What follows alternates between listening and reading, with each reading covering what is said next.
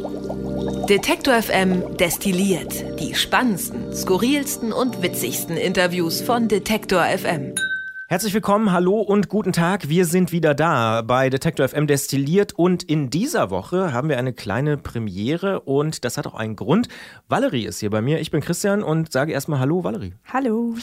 Du bist zum allerersten Mal in diesem kleinen, aber feinen Hinter den Kulissen Meta-Podcast von Detektor FM und das hat einen Grund, denn du bist in dieser Woche unsere Frau, die sich um Dokumentarfilme kümmert. Aber du bist auch schon eine ganze Weile hier. Vielleicht sagst du mal kurz, ähm, was du machst. Du bist Praktikantin bei uns, kann man eigentlich so sagen. Ähm, wie bist du darauf gekommen? Warum Detektor? Genau, also ich bin jetzt schon seit drei Monaten, wow, das ging echt schnell, äh, hier. Und zwar studiere ich gerade im Master in Darmstadt und muss dafür ein Praxissemester absolvieren und habe noch nie im Hörfunk gearbeitet, aber höre leidenschaftlich gerne Podcasts. Was ist dein Lieblingspodcast? Ah, hm. Das ist eine schwere Frage, aber oder Ja, was hast du zuletzt gehört, allgemein. was dich begeistert hat? Ich habe heute Morgen die erste Folge von der neuen Staffel Serial gehört. Ich Hm. weiß, das ist der US-Markt, aber es war großartig und ich bin äh, wieder voll dabei. Ja. Ähm, Obwohl da das genau. Feedback ja durchaus gemischt ist. Ne? Also es gibt ja auch so ein paar, die sagen, ah nee, das ist irgendwie funktioniert, das ist nicht so richtig mit diesem großen Aufschlag, so Justizsystem. Aber du sagst, funktioniert. Ich bin dabei. Aber ich glaube, ich bin für alles dabei, was die tun. Insofern, ähm, aber gut, ich habe auch nur die Team erste Sarah Folge. König. Ich bin Team Sarah König, genau. Ja. Ich möchte mir eigentlich auch den Serial-Jingle als Klingelton irgendwann runterladen. Vielleicht muss ich das mal tun. Das ist, glaube ich, nicht so kompliziert, oder? Nee, wahrscheinlich nicht. Okay, also Serial begeistert dich und ähm, deswegen bist du auf Detektor gestoßen oder war das irgendwie Zufall? Genau, also das war tatsächlich Zufall, weil eine gute Freundin von mir in Leipzig wohnt und mir erzählt hat von Detektor. Und dann war ich ein bisschen auf der Seite, habe mir ein paar Sachen angehört und gesehen, dass man hier auch Praktikum machen kann. Und dann habe ich das prompt getan, mich beworben und jetzt bin ich hier. Und in dieser Woche, und das muss man sagen, ähm, hast du ja wirklich eine ganz besondere Position bei Detektor, weil wir sind Medienpartner des Doc Leipzig. Das ist eines der wichtigsten äh, europäischen Dokumentarfilmfestivals. Eine sehr, sehr lange Tradition. Letztes Jahr großer runder Geburtstag. Und ähm, wir haben uns in dieser Woche in fünf ja, einzelnen Beiträgen, Themen, Interviews, Gesprächen mit dem Thema Identität beschäftigt. Warum ist Identität äh, in diesem Jahr so, ein, so, eine Klammer, die aus unserer Sicht ähm, beim Doc Leipzig zumindest eine große Rolle spielt? Als wir jetzt über das Doc gesprochen haben, ist aufgefallen, dass die Themen schon in sehr unterschiedliche Richtungen gehen, so grundsätzlich jetzt einer rein inhaltlichen Basis. Und das Motto ist ja auch irgendwie fordert das Unmögliche, also auch so ein bisschen Forderung nach Utopien, nach Gesellschaftsveränderung, ähm, was jetzt auch kein kleines Thema war. Aber was auffällt, ist immer, dass es immer wieder so ein bisschen um diese Sichtbarkeit verschiedener Perspektiven geht, dass es darum geht, verschiedene Identitäten zu sehen äh, und auch zu hören, in dem Sinne, dass die Regisseure, auch Regisseurinnen, dass die sehr viel mehr im Mittelpunkt stehen irgendwie dieses Jahr. Also dass die Identität von diesen Menschen sehr viel, eine sehr große Rolle spielt. Und ähm, tatsächlich ist dann aufgefallen, dass Identität so als roter Faden eben eine der großen Fragen der Menschheit ist und auch eben diese Dokumentarfilmemacher sehr viel beschäftigt haben. Gibt es irgendwas, wo du bei der Beschäftigung mit dem Thema, jetzt sitzt du ja da schon ein paar Tage und Wochen auch dran, Mhm. ähm, wo du gesagt hättest, oh, da, da habe ich wirklich jetzt was gelernt, da hat sich mein Blick auch verändert durch das Gucken der Filme, durch die Beschäftigung mit dem Thema? Ein Schwerpunkt, den wir gemacht haben, war zum Beispiel zur Identität der Menschen, die in den ex-jugoslawischen Staaten aufgewachsen sind. Das ist übrigens auch vielleicht so als Fußnote so, ist mir aufgefallen im Programm auch echt ein großes Thema dieses Jahr beim Doc Leipzig. Viel Balkan, viel Ex-Jugoslawien, da passiert ja auch gerade wahnsinnig viel. Viele Leute fahren auch da in Urlaub und beschäftigen sich damit, aber eben auch viele Filmemacher offensichtlich. Aber, genau, die ja. ganze Region ist irgendwie gerade im kulturellen Fokus super groß. Ja. Ähm, genau, und ich muss persönlich zugeben, ich bin Generation 94, muss ich jetzt zugeben. Ich habe Also sehr jung aus meiner Sehr Perspektive. jung. ähm, ich habe tatsächlich, ich weiß einfach nicht sehr viel über Jugoslawien, über die Kriege, die dort passiert sind. Und das ist aber alles nicht weit weg. Und das Und nicht so lange her. Also Überhaupt klar, nicht. aber 94, dann kannst du das gar nicht bewusst Genau, aber haben. Trotzdem, also natürlich über den Zweiten Weltkrieg habe ich ja auch was gelernt in der Mhm. Schule. Und dass ich dann dazu irgendwie gar nichts wusste, hat mich schon durchaus fasziniert und auch ein bisschen geschockt, weshalb ich es umso interessanter fand, das jetzt ein bisschen im Zuge dieser Dokumentarfilme zu sehen. Und zwar ist es nämlich auch da so, dass die jüngere Generation ähm, also vielleicht nicht ganz so blutjung wie ich, aber dass die sich jetzt auch sehr viel damit auseinandersetzen, was das denn bedeutet, dort aufgewachsen zu sein, was es denn bedeutet, eben mit diesem Erbe, was ja doch ein sehr blutiges Erbe auch ist und irgendwie ein sehr konfliktreiches, was es bedeutet, damit aufzuwachsen und wie das auch vielleicht zu Konflikten auch in der eigenen Familie mhm. ne, führen kann, also zwischen irgendwie den Großeltern, den Eltern und dann ihnen. Das finde ich sehr spannend, dass du das ansprichst, weil ich beobachte das ähm, immer wieder in, in, auch zwei ganz anderen ähm, Kontexten. Zum einen oft bei dem Thema so Oma, Opa. Also da ist es oft mhm. so die Enkelgeneration, die sich dann damit auseinandersetzt und die Eltern oder die Kinder direkt äh, von Oma und Opa sozusagen, ähm, die setzen sich häufig nicht so intensiv damit auseinander, aus verschiedenen Gründen wahrscheinlich leicht psychologisch auch zu erklären, weil man ne, sind die eigenen Eltern und so, aber die Enkel stellen dann andere Fragen. Und ich finde es wirklich interessant, auch ähm, bei dem Thema 90er Jahre, in Deutschland gibt es ja jetzt eine wahnsinnige Debatte über Treuhand, ähm, Zusammenwachsen von Ost und West, was ist in den 90ern eigentlich passiert, Nazi-Überfälle, diese ganzen Geschichten, die brechen jetzt gerade auf und werden jetzt diskutiert und jetzt wird auch viel über die 90er Jahre auf dem Balkan diskutiert. Also ich finde es schon ähm, kein Zufall mehr, dass jetzt so naja, 24, 25 Jahre danach, ähm, genau diese Fragen auch gestellt werden. Was ist da passiert? Wie konnte das passieren? Wie, was bedeutet das für die heutige Generation und so? Das sind schon Fragen, die jetzt offensichtlich anders diskutiert werden. Ist so meine Einschätzung. Auf jeden Fall. Also es ist auch wirklich sehr interessant, dass es immer, wie du auch eben gesagt hast, tatsächlich so diese eine Mittelgeneration so ein bisschen überspringt. Ähm, was auch interessant war, dass eben diese ältere Generation vielleicht so auch verständlicherweise so ein bisschen diese Sehnsucht hat nach der alten Heimat Jugoslawien. Die haben ja so quasi die Blütezeit miterlebt. Ne? Und ähm, die Eltern, also beziehungsweise die mittlere Generation eher nicht so sehr. Für die ist das einfach nur Konflikt. Aber die jüngere Generation in vielen Ländern, nicht in allen, muss man dazu sagen, erlebt so eine Art Jugonostalgiker. Mhm. Und das ist auch ein sehr spannendes Phänomen. Und zwar ist das gar nicht so sehr eine Sehnsucht jetzt irgendwie nach Titos Regierung oder sowas, sondern vielmehr nach Sachen, die wir hier vielleicht auch kennen. Also so europäische Werte, so Verbundenheit, Brüderlichkeit im weitesten Sinne, ne? dass man irgendwie gemeinsame Kultur hat, dass man das gemeinsam erlebt und auch über Grenzen hinweg denken kann. Und fand ich sehr interessant, dass das quasi so diese Generation überspringt, aber dann in so einer ganz anderen Form irgendwie auftritt, diese Sehnsucht. Ne? Auf jeden Fall total spannend. Und ich finde auch, ähm, vielleicht ist das auch ein Grund, warum, ich sag's jetzt mal so, Ex-Jugoslawien sozusagen so interessant ist, weil es ja so ein Vielvölkerstaat war, der irgendwie funktioniert hat auch und äh, natürlich auch seine Konflikte hatte und so. Aber de facto war das ja wie auf so einem, wie in so einem Mini-Labor in ganz anderen gesellschaftlichen Konstellationen, aber ja auch so eine Art ja, Union, also ne, ein mhm. Zusammenschluss von von verschiedenen Staaten, eben natürlich ohne Frage äh, politisch auch völlig anders als jetzt Europäische Union oder so, aber schon interessant, dass das dann so auseinandergebrochen ist. Und äh, ich glaube, viele Leute haben ja sowieso gerade auch so das Gefühl, dass sowieso alles auseinanderbricht. Und ähm, vielleicht ist das deswegen, gibt es deswegen so eine Faszination dafür, wie hat es da funktioniert, warum ist das passiert, äh, wieso sind die bis heute teilweise so wahnsinnig äh, ja, verkracht und kriegen es nicht so richtig auf die Reihe. Das sind auf jeden Fall spannende Fragen. Also ist da irgendwas bei dir besonders hängen geblieben? Irgendein Film oder irgendein Zitat oder so? Ein Film, der mir dabei besonders in Erinnerung geblieben ist, ist tatsächlich IKEA for You. Name ist ein bisschen witzig, aber tut jetzt eigentlich nicht so viel zur Sache. Mhm. Und zwar erzählt da eben eine Regisseurin von dem, ja, diesen Generationskonflikten in ihrer Familie. Sie selbst ist nach Schweden ausgewandert und kommt ursprünglich aus Kroatien, wenn mich nicht alles täuscht, und hat ähm, serbische Wurzeln.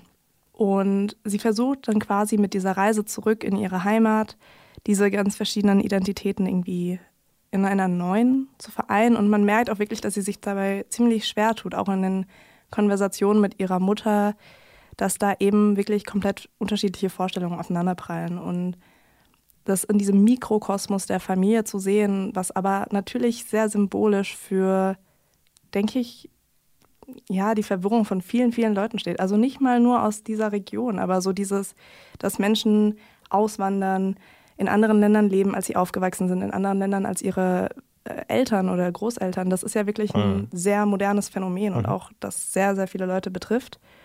Und zu sehen, wie diese Regisseurin eben versucht, das zu vereinbaren, hat mich auf jeden Fall ziemlich fasziniert. Fand ich mhm. einen guten Film, ja. Was in den sozialen Netzwerken, vor allen Dingen auch bei Twitter, muss man sagen, sehr viel Aufmerksamkeit bekommen hat, war ähm, das Stück über die Mutterrolle als Identität. Ähm, was fällt dir dazu ein? Also, warum haben wir dieses Thema aus deiner Sicht gemacht? Genau, die Mutterrolle war, also bei der Mutterrolle geht es so ein bisschen um die Hinterfragung von diesem sehr klassischen Bild, was wir haben. Dieses sehr antiquierte Bild. Und das war ein Thema, das so in meinem persönlichen Freundeskreis auch immer mehr wieder so aufgesprungen ist. Was bedeutet das eigentlich, wenn wir dann irgendwann in ein paar Jahren alle Mütter sind oder nicht sind, weil wir es nicht wollen? Ähm, was, also was bedeutet das eigentlich, eine Mutter zu sein? Und da haben wir jetzt auch versucht, äh, so ein bisschen zu entschlüsseln, was diese Rolle ausmacht. Und tatsächlich, was ich, also was auffallend war, auch im Gespräch, war, dass es eben super schwer ist, eine, als gute Mutter in unserer Gesellschaft dazustehen. Aber es ist so leicht, es gleichzeitig dann eine Rabenmutter zu sein. Also man muss quasi die Hälfte der Gesellschaft verurteilt einen, wenn man dann Vollzeit arbeiten geht, wenn das Kind jetzt irgendwie im Kindergarten ist. Und das ist tatsächlich so was, wo ich mir denke, es kann ja eigentlich gar nicht sein, dass das in 2018 immer noch das Bild ist, das wir haben. Das wäre auch so meine erste Reaktion. Ist es denn wirklich noch so, dass, ähm, dass dieses alte, ja, überkommene äh, Mutterbild immer noch so da ist, dass man die ersten drei Jahre zu Hause sein muss und irgendwie mittags für die Kinder kochen und auf keinen Fall arbeiten darf und so. Also ich sage jetzt mal klassischerweise so dieses westdeutsche Mutterbild. Ist das noch so? Also jetzt habe ich natürlich, muss ich dazu sagen, eben einen ostdeutschen Hintergrund und habe so das Gefühl, das ist doch eigentlich, hat sich doch erledigt. Aber immer wieder, wenn ich mit vielen Leuten aus den älter, älteren Bundesländern rede, äh, kommt es doch immer wieder auf, dass es schon immer noch da ist. Auch wahrscheinlich geprägt durch die eigenen Eltern und die eigene Familie. Also ich ja, also ich bin geprägt durch den westdeutschen Haushalt. Mhm. Aber ja, also ich glaube, auf so einer rein rationalen Ebene wissen wir, dass das nicht mehr so sein soll und dass das auch eigentlich nicht logisch ist. Auf einer emotionalen Ebene ähm, ist das dann doch nochmal was anderes, weil diese, diese emotionalen Sachen, die assoziiert werden mit dem Wort Mutter, so Wärme, Geborgenheit, das sind, weil unsere Gesellschaft immer noch so geprägt ist, schon Sachen, die traditionell eher mit Frauen in Verbindung gebracht werden. Und ich glaube, das wird noch eine ganze Weile brauchen, und auch sehr viel Arbeit brauchen, dass wir das irgendwie hinterfragen und auch eben dadurch die Vaterrolle viel mehr gleichstellen mit der Mutterrolle. Ne? Das ist ja auch noch, da ist ein Riesengefälle dazwischen. Mhm. Genau, und dass man da so ein bisschen dieses, diese komplexe, dieses komplexe System Familie dahinter so ein bisschen überdenkt und neu reflektiert. Und das war auch ein Thema auf jeden Fall beim Doc Leipzig. Ne? Also ich habe äh, gesehen zum Beispiel, es gibt diesen Film Mother, wo mhm das M so ein bisschen in Klammern geschrieben ist, also M Other könnte man auch sagen, ähm, spielt offensichtlich auch eine, eine Bedeutung für Filmemacherinnen und Filmemacher. Genau, dieser Film war eben so ein bisschen unser Ausgangspunkt für das Thema. Und da wird das Thema echt noch ein bisschen grundlegender aufgemacht. Also, das ist wirklich so die grundlegende Frage ist, was ist eigentlich eine Mutter? Wer muss das sein? Und da geht es auch so ein bisschen um internationale Entwicklungen, wie zum Beispiel künstliche Befruchtung, und auch Leihmutterschaft, was ja in Deutschland immer noch nicht erlaubt ist. Und ähm, die Regisseurin, die diesen Film gemacht hat, äh, eine deutsche Regisseurin, Antonia Hungerland, meine ich, die geht eben so ein bisschen dieser Frage nach, wie muss sich eine Mutter verhalten? Also reicht das irgendwie, ein Kind zu gebären und dann bist du eine Mutter? Ähm, und macht das wirklich nochmal so als ganz großes Fass auf und versucht diese verschiedenen Wege, diese verschiedenen Familienmodelle, auch von gleichgeschlechtlichen Partnern, ähm, ein bisschen zu zeigen und auch zu zeigen, dass eben diese Mutter als Überfigur einfach vielleicht nicht mehr relevant ist oder nicht mehr so existenziell mhm. notwendig. Ja. Jetzt war ich bei der ähm, Eröffnung des Doc Leipzig auch äh, vor Ort und da hat die Festivaldirektorin Lena Pasan nochmal gesagt, ähm, dass ja, es letztes Jahr eine große Debatte gab, Stichwort Gleichberechtigung, ähm, weil das Festival eine Frauenquote eingeführt hat. Ähm, und in diesem Jahr ist es wirklich fast pari pari, äh, also es ist wirklich nur, ich glaube, ein Filmunterschied zwischen Mann und Frau sozusagen, ansonsten wirklich äh, gleich verteilt. Ähm, und auch nur, weil es eine ungerade Zahl ist, also offensichtlich ist es tatsächlich genauso gekommen. Und jetzt regt sich eigentlich kaum noch jemand drüber auf und sagt irgendwie, das ist alles Quatsch und Frauenquote doof und so und das funktioniert. Also man scheint sich auch ja tatsächlich auf so einer programmatischen Ebene der Festivalleitung schon auch Gedanken zu machen, wie man auf aktuelle Entwicklungen eingehen kann. MeToo äh, ist da sicher nur ein Schlagwort ne? und eben dann doch vielleicht das Jahr 2018, also dass es doch auch Fortschritt gibt. Ich finde, das ist ja eigentlich bemerkenswert, dass, äh, dass das auch funktioniert und dass das eben ähm, so durchgesetzt wurde. Also da hat man dann auch wieder dieses, diese Sichtbarkeit der verschiedenen Perspektiven, die eine sehr große Rolle spielt. Ne? Ähm, ich habe auch mit Lena Passan geredet im Vorfeld des Festivals und die meinte dann auch nochmal, ja, Frauenquote war ein großes Thema, aber es ging eigentlich um Diversität allgemein. Also nicht nur. Das reicht ihr natürlich genau, noch nicht 50-50 Männer und Frauen. Nicht nur 50-50 ja. Männer Frauen. Ich glaube sogar, ähm, dass es sogar mehr Frauen sind als Männer in bestimmten Wettbewerben. Ich glaube, das, das war auch, Genau, das ja. kann durchaus sein. Ja, ja. Ich weiß nicht mehr genau, wer jetzt, ob es, ich, ich habe die Zahl auch nur so gefährliches Halbwissen, irgendwie 92 Filme Männer, 93 Filme Frauen oder andersrum. Also es ist wirklich ganz knapp und in bestimmten Wettbewerben sind es eben mehr Frauen als Männer und genau. so. Genau. Ja ja. ja, ja, das ist ja diese Unterteilung in die ganzen verschiedenen Kategorien. Mhm. Ich glaube, mhm. wer das jetzt alles weiß, ist eigentlich in der Festivalleitung. das können wir, glaube ich, gar nicht alles wissen jetzt. Aber genau, dass eben diese verschiedenen Standpunkte durchaus eine Rolle spielen, um auch kulturell unsere Gesellschaft irgendwie zu repräsentieren.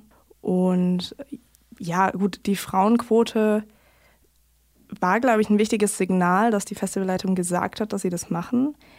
Was aber tatsächlich dann bei rausgekommen ist, auch in dem Selektionsprozess war, dass alles anonymisiert vorgeschlagen wurde. Und so wie das eben nach außen getragen wurde, ist es einfach passiert dass diese Filme so ausgewählt wurden und dass das eben, es ist halt schon wichtig, dass das so ein Signal an die anderen Festivals, an die anderen kulturellen Programme sendet. Hier, das kann auch funktionieren und es, wir werden nicht boykottiert, deswegen es ist alles gut und Leute genießen trotzdem, dass es ein schönes Festival ist. Wie sich das mhm. weiterentwickelt, muss man wahrscheinlich noch absehen. Obwohl sich mir tatsächlich rein so äh, Verständnisfragen stellen. Ne? Also in einem Film gibt es ja immer ein Intro und ein Outro. Also da sieht man ja dann doch irgendwie eigentlich, ob sie das alles rausgeschnitten haben, extra nochmal für die Sichtungskommission. Das wäre eine interessante Frage tatsächlich, glaube ich, wie sie das gemacht haben. Ich glaube tatsächlich, die sehen sehr viel Rohschnitt, bevor der Film überhaupt fertig ist. Und vielleicht gibt es dann da so eine Maske, dass man das nicht sieht. Also, oder ein paar Leute wissen es und der Rest der Jury darf es ja, dann genau. blind sehen. Wir wissen es nicht. Wir können es vielleicht mal im nächsten Jahr mal nachfragen, wie sie das eigentlich machen. Würde mich wirklich mal interessieren, mhm. weil ein Abspann gibt es ja meistens meistens irgendwie Credits oder so. Und dann weiß man ja doch irgendwie. Oder wenn die Protagonistin in der Kamera immer, ich bin jetzt hier in Jugoslawien und oder Werner Herzog, der irgendwie Gorbatschow, da weiß man natürlich, okay, es ist Werner Herzog. in, dem Fall, in dem Fall ist es relativ schwer, schwer, schwer zu äh, verschleiern, wer da jetzt der Autor ist. Aber ja, Gut, aber das klingt doch wirklich nach einem sehr, sehr ähm, umfassenden Programm beim Doc Leipzig. Ähm, gibt es irgendwas, was dich wirklich überrascht hat, wo du jetzt sagst, ey, das habe ich irgendwie so mitgenommen? Hätte ich nicht gedacht, äh, jetzt bei der Beschäftigung mit dem Thema, weil klar, du hast gesagt, du findest das Thema interessant und du interessierst dich für Filme und für Dokumentarfilme. Ähm, aber hast du irgendwas ja, so mitgenommen, wo du sagst, das werde ich zumindest die nächsten Monate nicht vergessen oder so? Ja, vielleicht so ein Grund- oder Kerngedanken, der mich jetzt so beim Schauen der verschiedenen Filme begleitet hat, war, man muss lernen, die verschiedenen Perspektiven sehen zu können. Also man muss sich diese Filmsprachen, gerade wenn es, also wir haben jetzt Filme aus über 50 Ländern, glaube ich. Ich habe natürlich nicht alle gesehen. Das wäre Ich habe eine Auswahl gesehen. Äh, ich glaube, es waren irgendwie 3000 Filme oder so, haben die äh, Auswahlkommission geguckt. Das finde ich übrigens auch bemerkenswert. Ja. Aber das ist noch Aber da haben sie vielleicht Thema. dann auch nicht den Abspann geschaut, ne? Also, ja, ist die Frage, genau. Ja. Ähm, genau, und eben, dass man, wir sind ja geprägt durch Filmsprachen, die wir in unserem Kulturraum kennen und dass wir, dass es eine große, eine lange Zeit daran lag, dass vielleicht nicht genug Diversität herrschte, dass man eben nur gewisse Filme verstanden hat und dass man für andere Filme, die man auf den ersten Blick vielleicht irgendwie überhaupt nicht mag oder überhaupt nicht versteht, was, was wollen die mir eigentlich sagen, was ist das überhaupt, das ist doch kein Dokumentarfilm, dass man da vielleicht auch an sich selbst arbeiten muss und gucken muss, naja gut, vielleicht spreche ich einfach die Sprache nicht, also tatsächlich die Filmsprache. Und das ist, finde ich, so eine Erkenntnis, die einen ziemlich lange noch begleiten wird, denke ich. Auch nach dem Festival, wenn man andere Sachen schaut, andere Stücke, andere Sachen hört. Und ähm, ja, das habe ich zumindest für mich daraus gelernt. Ganz anderes Thema, was ich auch noch ansprechen will in diesem Podcast, weil ähm, wir natürlich in dieser Woche uns nicht ausschließlich mit Filmen und Dokumentarfilmen beschäftigt haben und Animationsfilmen, sondern äh, natürlich haben wir uns in dieser Woche auch mit den harten politischen Themen äh, beschäftigt. Ich will nur noch zwei kleine äh, Interview-Tipps oder Nachhörtipps äh, abgeben. Zum einen hatten wir, wie ich finde, ein sehr interessantes Gespräch zum Merkel-Rückzug ähm, mit Gero Neugebauer, der ist Politikwissenschaftler aus Berlin und der hat nochmal ganz gut ähm, eingeschätzt, ja, wie ist das zu bewerten? Bewerten? Wie ist es vielleicht auch in so einer historischen Perspektive zu bewerten? Und ähm, ja, wer könnte sich dann jetzt in Zukunft da durchsetzen bei der Union? Was bedeutet das jetzt wirklich, dass Merkel eben nicht mehr diese Kombination hat von Kanzlerin und Parteichefin und so? Kram Karrenbauer spielt da natürlich auch eine ganz entscheidende Frage. Wird sie es schaffen, irgendwie die neue Parteivorsitzende zu werden? Dann wird Merkel vielleicht doch noch ein paar Jahre durchhalten. Das kann man alles nachhören im Bereich Politik auf unserer Seite Detektor FM. Und ein zweites Gespräch, was ich auch wirklich sehr, sehr interessant fand, war, mit Albrecht von Lucke in unserem aktuellen Podcast, äh, den wir ja zusammen mit den Blättern für deutsche und internationale Politik produzieren. Dort spricht er auch darüber, was dieser Merkel-Rückzug jetzt bedeutet. Und er sieht es so ein bisschen als Befreiungsschlag äh, für die Große Koalition. Also er glaubt nicht, dass die jetzt sofort auseinanderbricht, sondern er sagt, das ist ganz klar der Versuch von Merkel, so einen Befreiungsschlag durchzuführen. Aber er sagt auch, und das ist eigentlich ganz interessant, dass die Union gerade wirklich von zwei Seiten quasi attackiert wird. Also zum einen sind da die Grünen, die relativ viele Wähler der Union abjagen äh, und auf der anderen Seite eben natürlich die AfD, die ihnen auch viele Wähler abjagt. Ähm, und wie er das äh, beschreibt und auseinandernimmt, das ist wirklich aus meiner Sicht sehr, sehr hörenswert. Wir erleben gerade eine Fliehkraft aus der CDU, CSU in zwei Richtungen. Einerseits in Richtung AfD. Diese Fliehkraft ist meines Erachtens, das wird momentan auch zu wenig diskutiert, vor allem auch durch die desaströse Politik der CSU betrieben worden. Wenn ein Herr Seehofer seit 2015 von einer Herrschaft des Unrechts spricht, dann hat er direkt Wahlwerbung für die AfD gemacht, weil diese Herrschaft des Unrechts fast schon AfD-Diktion war. Das ging bekanntlich bis in den Sommer dieses Jahres, wo Markus Söder, der gleichermaßen in das gleiche Horn gestoßen hat, von Asyltourismus gesprochen hat. Also genau die gleiche AfD-Begrifflichkeit bis zu Herrn Dobrindt, der von einer konservativen Revolution gesprochen hat. Diese Tatsache hat viele Kräfte in Richtung AfD getrieben, weil offensichtlich dort das richtige populistische Angebot gemacht wird. Das ist die eine Fliehkraft. Auf der anderen Seite ist das Bemerkenswerte, dass die Teile, gerade in Bayern, die bis dato die CSU gewählt haben, weil sie eigentlich eine CDU wählen wollten, diese Kräfte haben mittlerweile in der CSU keine Heimat mehr gehabt, weil sie sowohl die soziale Seite der CSU vermisst haben mit den harten Attacken gegen Asylbewerber, aber auch die christliche Seite mit dem Kruzifixerlass und dem Missbrauch des Kreuzes zum Zwecke der Wahlwerbung für die CSU. Das waren Gründe, warum die klassischen CDU-Wähler reihenweise zum ersten Mal in ihrem Leben, das war auch ein Bruch sondergleichen für diese Menschen, die sich nie hätten vorstellen können, vor wenigen Jahren plötzlich Grün gewählt haben. Und damit ist gewissermaßen mit den Grünen eine neue, liberale, bürgerliche Partei entstanden entstanden, die jetzt ganz klar im bürgerlichen Spektrum verortet ist, weit mehr als noch vor wenigen Jahren, wo sie doch klassischerweise eher im linken Milieu zu Hause war. Und das Gespräch mit Albrecht von Lucke im Blätter-Podcast kann man natürlich nachhören, auch im dazugehörigen Podcast. Den findet man überall da, wo es Podcasts gibt, also bei Apple Podcasts, bei Google Podcasts, bei Deezer oder auch bei Spotify oder natürlich auf unserer Seite Detektor FM. Ich sage an dieser Stelle auf jeden Fall vielen Dank, Valerie, nicht nur für deine Arbeit, für die äh, vielen Teile rund um das Dokumentarfilmfestival Doc Leipzig, ähm, sondern auch, ähm, dass du hier zu Gast warst bei Destilliert. Was machst gerne. du am Wochenende? Gehst du nochmal aufs Doc? Ich gehe auch nochmal aufs Doc. Ich muss ja diesen äh, fancy Presseausweis, den ich ja jetzt habe, bis aufs Letzte ausnutzen Klar. und schaue mir dann auf jeden Fall noch ein paar Filme an. Dann sage ich vielen Dank, ähm, dass du da warst. Vielen Dank fürs Zuhören da draußen an die Hörerinnen und Hörer. Wir hören uns nächste Woche wieder, dann auch wieder natürlich mit einem kleinen Rückblick auf die Woche, die da war bei Detektor FM. Wir freuen uns über Kommentare, über Mails an kontakt.detektor FM, wenn euch irgendwas aufgefallen ist an diesem Podcast. Kommt gerne auch in unsere Facebook-Gruppe ähm, Detective FM Club. Da kann man mit uns diskutieren über Kinofilme, über Dokumentation, aber natürlich auch über unser Programm äh, und gerne auch über uns. Und ansonsten folgt uns gerne bei Twitter oder Facebook oder wo auch immer ihr uns finden könnt. Wir sind raus für diese Woche. Bis bald. Tschüss. Tschüss. Wer unser Angebot voranbringen möchte, hilft uns schon mit dem guten alten Weitersagen. Egal ob im Freundeskreis oder im sozialen Netzwerk Ihrer Wahl empfehlen Sie uns gern weiter. Wer unser Angebot voranbringen möchte, hilft uns schon mit dem guten alten Weitersagen. Egal ob im Freundeskreis oder im sozialen Netzwerk Ihrer Wahl, empfehlen Sie uns gern weiter.